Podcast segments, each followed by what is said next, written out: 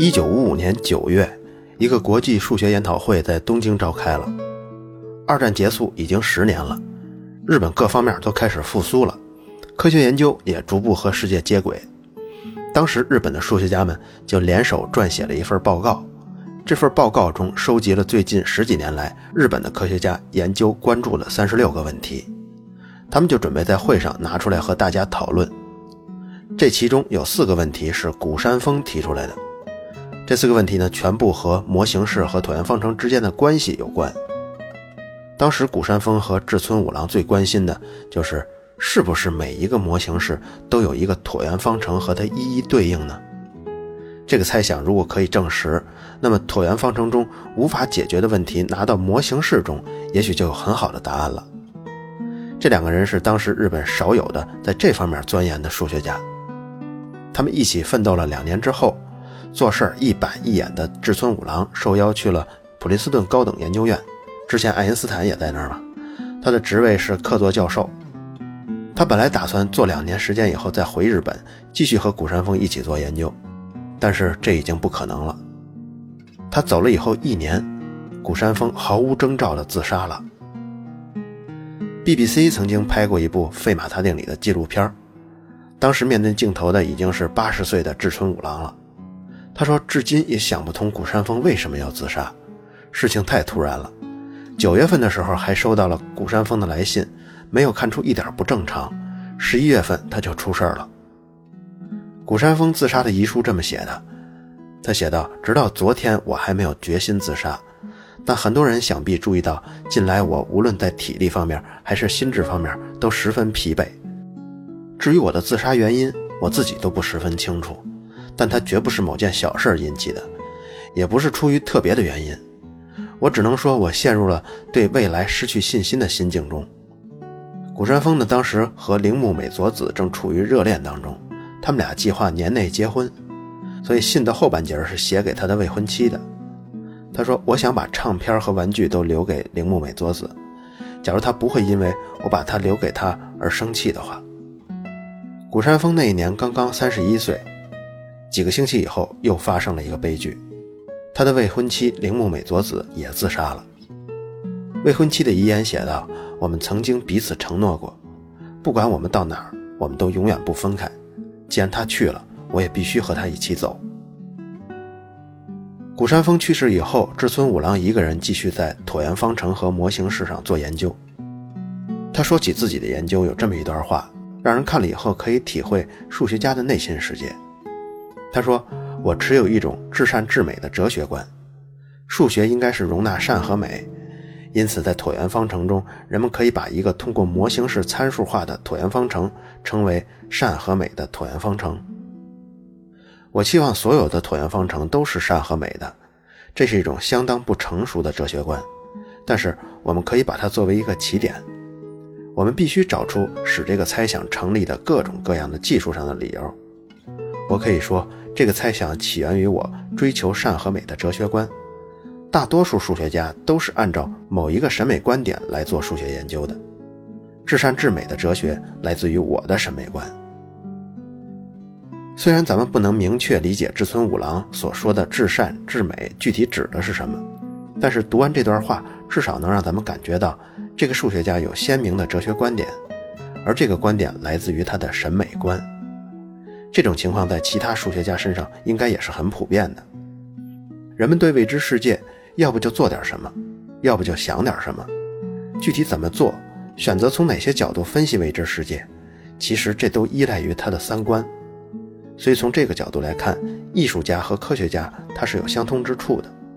他们都在用个人的哲学观探索前人没有涉足的领域，决定采用什么方式，完全凭他们的审美。古山志村猜想引起了很多数学家的兴趣，他们觉得在两个跨度这么大的领域有这样紧密的联系，对帮助解决问题很有好处。在很多椭圆方程里困扰人们 n 多年的难题，如果放到模型式中，就可以很好的解决。但是，尽管数学家们发现了一个又一个的模型式可以对应到一个椭圆方程的问题上来，但是还是没有人可以证明所有的模型式都是如此的。这个猜想还需要一个严格的证明。当然，关于古山至村猜想的内容虽然轰动了整个数学界，但是在1984年之前，还没人知道这个东西和费马大定理有什么关系。直到那年的秋天，有一次国际会议，格哈德·弗莱在经过一段时间的研究之后发表了演讲。他认为，如果古山至村猜想可以证明，那么费马大定理就一并被证明了。他的逻辑是把费马大定理用反证法。他设定 a 的 n 次方加 b 的 n 次方等于 c 的 n 次方，由整数解。这个方程再代入到椭圆方程里，具体过程呢，咱们不在节目中细说。最终椭圆方程的样式是由两个系数，这个系数中是带 a 的 n 次方和 b 的 n 次方的。最后，如果这个带着复杂系数的椭圆方程假如存在正整数解的话，那么就说明费马大定理在 n 大于二时有正整数解。你看这个结论。它其实是与费马大定理矛盾的，所以它才叫反证法嘛。但怎么才能知道这个椭圆方程有没有解存在呢？那就是找它对应的模型式，看看有没有这样的模型式。如果找到了，就说明费马大定理是存在正整数解的，也就说明费马大定理的猜测是错的。如果找不到对应的模型式呢，那么就必须先解决另一个问题，才能证明费马大定理是正确的。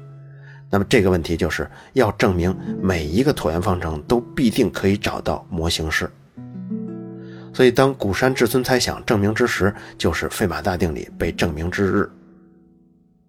其实呢，那天发言上佛莱的阐述中还是有一个小小的逻辑错误，也就是说，解决古山至尊猜想和解决费马大定理这两件事儿，在他发表演讲的时候，并不是完全划等号的。但是，一年多后，里贝特补足了这个缺陷。证明了这两个东西是一回事儿。咱们这个故事最后一位英雄这会儿就要登场了，他就是安德鲁·怀尔斯。怀尔斯从二十多年前他在上小学的时候去镇子上的图书馆，第一次看到费马大定理就已经被吸引住了。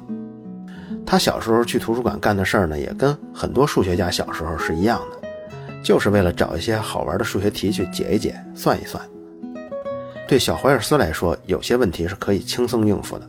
但是大部分还是不行，而费马大定理是那个时候小怀尔斯能看懂的少有的问题，可没想到这个问题竟然三百多年没人证明出来，所以这自然也成了他心里的惦记。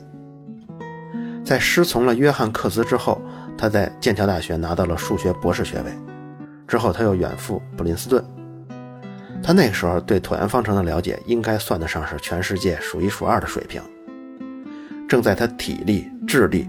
还有知识的巅峰时期，他最熟悉的椭圆方程竟然和他从小的夙愿费马大定理这两个东西之间出现了紧密的联系，所以在他心中就生出了挡不住的欲望，就是这种要向费马大定理挑战的欲望。对于怀尔斯来说，这是必须要走下去的一步棋，可对其他的数学家就不是这样。比如怀尔斯的老师约翰克茨，他就说自己对于这个存在于费马大定理。和谷山至村猜想之间的联系是否能够产生其他有用的结论，很悲观。他认为这个猜想的证明难度实在太大。虽然问题很美妙，但真正证明它好像是不可能的。估计在他有生之年也不会看到它被证明出来了。你看，刚刚咱们还有感而发说了说数学家的哲学观来自于他们的审美，在这儿呢又体现出来了。怀尔斯认为最有价值的内容，在他的老师看起来。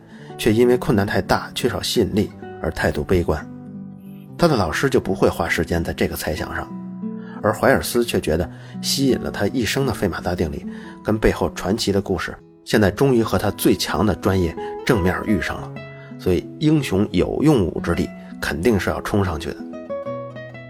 在二十世纪第一年，希尔伯特提出了二十三个数学问题的时候，就有人问过希尔伯特，为什么不试着自己证明费马大定理呢？希尔伯特回答：“在开始动手之前，他必须花三年的时间做深入细致的研究，而我没有这么多时间去浪费在一件注定失败的事情上。”怀尔斯要做费马大定理的证明也是这样的，他已经下定决心要花上十几年挑战这个证明了。但是之前他花了十八个月来了解所有跟费马大定理相关的背景资料，在这段时间里，他逐步放下了所有和证明工作无关的事儿。比如像没完没了的系里的会议啊，还有各地的学术会议啊，那个时候他没法推掉的只有给学生上课，但是他也尽量把除了讲课以外所有的事情，比如像作业呀、考试啊这些事儿，安排给自己的研究生去做。怀尔斯的研究都是在自己家阁楼上做的，那也就是他的书房，在这间屋子里没有电脑。做数论研究啊，用计算机顶多只能验证某一个具体结果，但是要证明一个逻辑，计算机在这方面是毫无用处的。所以怀尔斯的桌上是堆满了书跟草稿纸的。各位如果感兴趣，可以在微信公众号“卓老板聊科技”中回复本期的编号一百四十九，就可以看到怀尔斯的工作环境了。之后一年，他也摆脱了教学工作，这样他百分之百的精力都可以放在证明费马大定理上了。和其他数学家不同，他的研究是非常非常保密的。之所以保密呢？是他发现，关于费马大定理的任何一件事情，在那几年都非常容易引起太多人的兴趣了。只要一点点进展，就会出现一大堆人参与其中。当你浸淫在这样的讨论气氛中的时候，随时都会被别人有价值的思考所打断，这样就中断了手中本来可以出成果的想法。这种干扰实在太多了，根本没有机会连续几年都集中精力。所以怀尔斯就决定采用隔绝外界干扰的方式做秘密的研究。当然，除了这个因素以外，想独揽数学桂冠这种想法，哎，多少有那么一点他为了不让自己引起别的数学家的怀疑，还专门设计了一个障眼法。这障眼法怎么做的呢？就是他在关注谷山至村猜想之前，也就是大概1980年到1984年之间。这四年，他潜心研究椭圆方程，已经积累下不少的科研成果了，只不过还没发表。这个时候正好赶上古山志村来了，一下就把他吸引过去了。从前那些没发表的东西呢，也就压下去了，但现在正好用得着。那他呢，就把从前这些成果尽量分得散一些、短一些，然后每半年发表其中一部分。从外界来看，怀尔斯和其他平庸的数学家没什么区别。都是每隔一段时间发一篇含金量不是特别高的研究成果，这种策略非常成功，竟然把自己的老师约翰克茨都给瞒住了。约翰克茨在后来听说费马大定理被怀尔斯证明了，他才回想之前那八年时间，都说他一点都没有察觉怀尔斯在做费马大定理的研究。在这漫长的时间里，唯一知道怀尔斯干什么的，就是他的妻子纳达。怀尔斯刚刚开始挑战费马大定理的时候，正好也是他们刚刚结婚。两个人度蜜月的时候，怀尔斯第一次跟妻子说起了自己是在做什么。纳达也听说过费马大定理，不过他对这个猜想的传奇式的意义好像没有什么了解。之后嫁给了怀尔斯，就相当于他们的婚姻前八年是嫁给了费马大定理。怀尔斯的第一步突破来自于一种新的数学方法，叫做归纳法。当然，咱们在高中数学的时候都学过。归纳法的精髓就是先证明某个命题对第一个情形是对的，再假设如果该命题对任何一个情形都是对的，那么再证明一下它对下一个情形是对的，于是就可以证明它对无穷多的情形都是对的。这么说呢，可能有点绕，咱们举一个实例，比如说。自然数顺序相加加和的这个公式怎么算呢？问题提出来了。这时候有人提出了一个命题，他说加和的公式应该是 n 乘以 n 加一的和再除以二。好，大家听说之后，马上就用一些数字去试了，结果发现一加二加三加四加五，或者是一加二加三加点点点点点一直加到一百，哎，加完了都是符合这人说的公式。所以大家就开始觉得这个命题说不定是对的，那么就开始证明了。证明自然就要用到归纳法。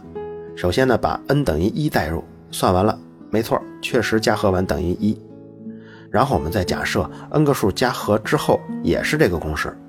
我们假设完这个之后，再来验证 n 加一个数加和之后还是不是这个样子。化简过程呢，咱们就不细说了。你如果感兴趣，也可以自己算。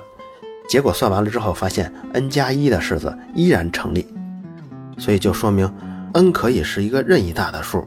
那么比任意大的数再大一，公式还能成立的话，就等于证明了无限大的时候，这个公式还是成立的。怀尔斯就是从这个思路出发，去找在费马大定理证明过程中第一个情形 n 等于一的时候，这个 n 等于一的样子要怎么设计才能保证后面的推导可以像多米诺骨牌一样接连的倒下呢？在查阅了所有资料后，他发现第一张多米诺骨牌藏在一百五十多年前一位法国超级悲剧式的英雄人物的工作中，这个人就是加罗瓦。凡是听过卓老板聊科技早期节目的人都对他的印象比较深。咱们曾经聊过他的故事，在那里，加罗瓦和阿贝尔是两个非常重要的悲剧英雄。虽然费马大定理中只有群论的知识是和这个系列节目直接相关的，虽然我也把加罗瓦长长的故事用简略的文字已经写成稿子了，不过我还是又把它删了，因为当我重新回顾原来录的节目的时候。感觉加罗瓦这部分是值得完整回顾的，而且我还发现加罗瓦的这些内容的流量正好是现在目前平均值的百分之三十几、百分之四十几，所以也就说明大部分的听众还没有听过。我想听完这个完整的故事后，我们至少可以体会一位数学家有血有泪的生活。阿贝尔生命的转折点是在他一八二六年在巴黎等待论文结果的那个冬天。他期盼着法国科学院审稿人给他回复，在那两个月里呢，他又等来了肺结核。但是他不知道，住在离他不足十公里远的地方，另外一个数学家也在思考着同样的问题，而且这个数学家当年只有十五岁。阿贝尔十五岁的时候刚刚遇到洪堡，而这位十五岁的男孩已经在着手解决五次方程可不可以有公式解这个艰深的问题了。他就是五次方程这个故事中最具有奇幻色彩的数学家加罗瓦。加罗瓦上手处理五次方程的时候，才上中学第三年，他那时候就是一个典型的偏科生。你看这也挺有规律的。你要说谁谁谁是偏科生吧，他肯定就不是一个大学生，因为大学阶段呢就已经是往专业方向的一种教育，所以只有在中学中才能听到这种称呼。而且不光现在有，二百年前的法国也是这样。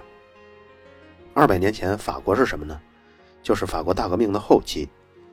咱们国家的革命形势跟法国也有点像，就是那种冲突非常激烈的、流血的，然后学生积极参与的。你要是不知道二百年前法国大革命中首都巴黎的学校是个什么情况，你可以参考咱们一九一九年五四运动时候北京的学校。那每天的主要活动就是搞运动啊。不过加罗瓦的中学截然相反，那个中学竟然在革命的年代仍然维持着以学习考试为核心的学校生活。只不过这种气氛是在学校的高压管理下实现的。加罗瓦这个中学已经有二百年的历史了，它是一个皇室贵族学校，但是建的跟监狱差不多，学生呢都是住校，不许出门闹革命。采用军事化管理，比如几点起床啊，几点吃饭呀，吃饭多长时间呀，几点睡觉啊，作息就是非常严格。吃饭的时候不许说话，跟老师说话的时候要用敬词，这些条文特别特别的多。如果违反了条例呢，就是关禁闭。上那所学校的学生啊，大部分都是官二代和富二代，当然那是指的他们家里有地位、有财富啊。跟咱们国家那种带贬义色彩的官二代、富二代还是不一样的。有这么一句话说的是：“哪里有压迫，哪里就有反抗。”加罗瓦所在这所中学学生就是这样，他们家庭条件都挺好，所以眼界也开阔。外面已经闹成那样了，自己的学校竟然也无动于衷，而且管理还这么死板。所以他们呢，就借着这个学校换校长的机会啊。他们抗议就不许换这个校长，就抵制新校长。在学校内部组织抗议活动。那个时候，加罗瓦刚刚入学第一个学期，学生的那些抗议活动都包括什么呢？比如说，在做礼拜的时候拒绝唱赞歌，然后学校组织在迎接国王的仪式上呢，这些学生就拒绝给高官们敬酒。你看，学生们挺能闹的吧？但是学校的反制措施更猛。直接开除了一百一十七位闹事儿的学生。加罗瓦那会儿刚入学，十二岁，进学校刚刚几个月，看到师哥师姐闹成这样，然后又有大批大批的学生开除了，哎，你说这要是换成我，我也是有点晕啊！你们这学校到底怎么个情况啊？我估计我要当年在这学校里，也只能顺着学校的要求好好学习吧，也就。其实加罗瓦当时也就是这么做的。人啊，要是聪明，样样事儿都能干好。加罗瓦在学校的头两年，每门学科都名列前茅，尤其是拉丁语、希腊语、数学。他这种出色的表现延续了两年的时间，到他该上初三的时候。当时他很多科目的考试成绩都足够升入这个科目的高级班了，但是新换这个校长认为这么年轻就升到高级班不行，不合常理。于是采取什么措施呢？不给升，不但不给升，而且还让加罗瓦重新读一遍初三。从这一点啊，咱们就能理解为什么当初加罗瓦入学的时候，学校的学生那么反对这个校长，那就是这校长的水平不咋地呀。虽说加罗瓦得重读初三吧，但这也是件好事儿。就是在这一年，他遇到了伯乐，是他的新数学老师维纳。这个维纳对加罗瓦来说啊，就好像咱们之前说的洪堡之于阿贝尔。维纳对学生的引导和鼓励非常有方法。加罗瓦呢，在他的指导下开始看更专业的数学论著，不到一年就彻底不看其他教科书了。精力完完全全扑在数学上。他那年十六岁，当时他看什么呢？像拉格朗日的《论数值方程解法》和《解析函数论》，而且看完了之后呢，就忍不住动手自己找五次方程的解。当然，他也是从这一年开始，就变成了一个百分之百的偏科生。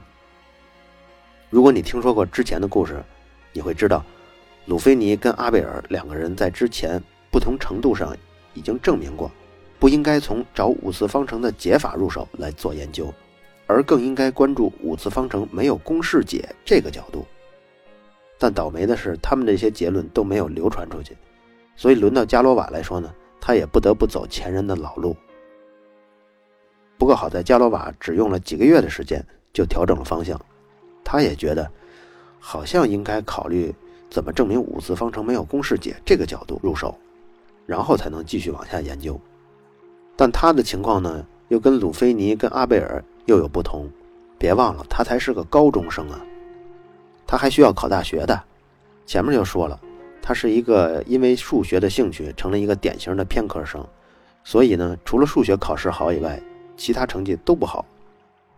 十七岁的时候，加罗瓦申请的是巴黎综合技术学院，结果名落孙山，只好复读，继续跟那个监狱式的学校里再待一年。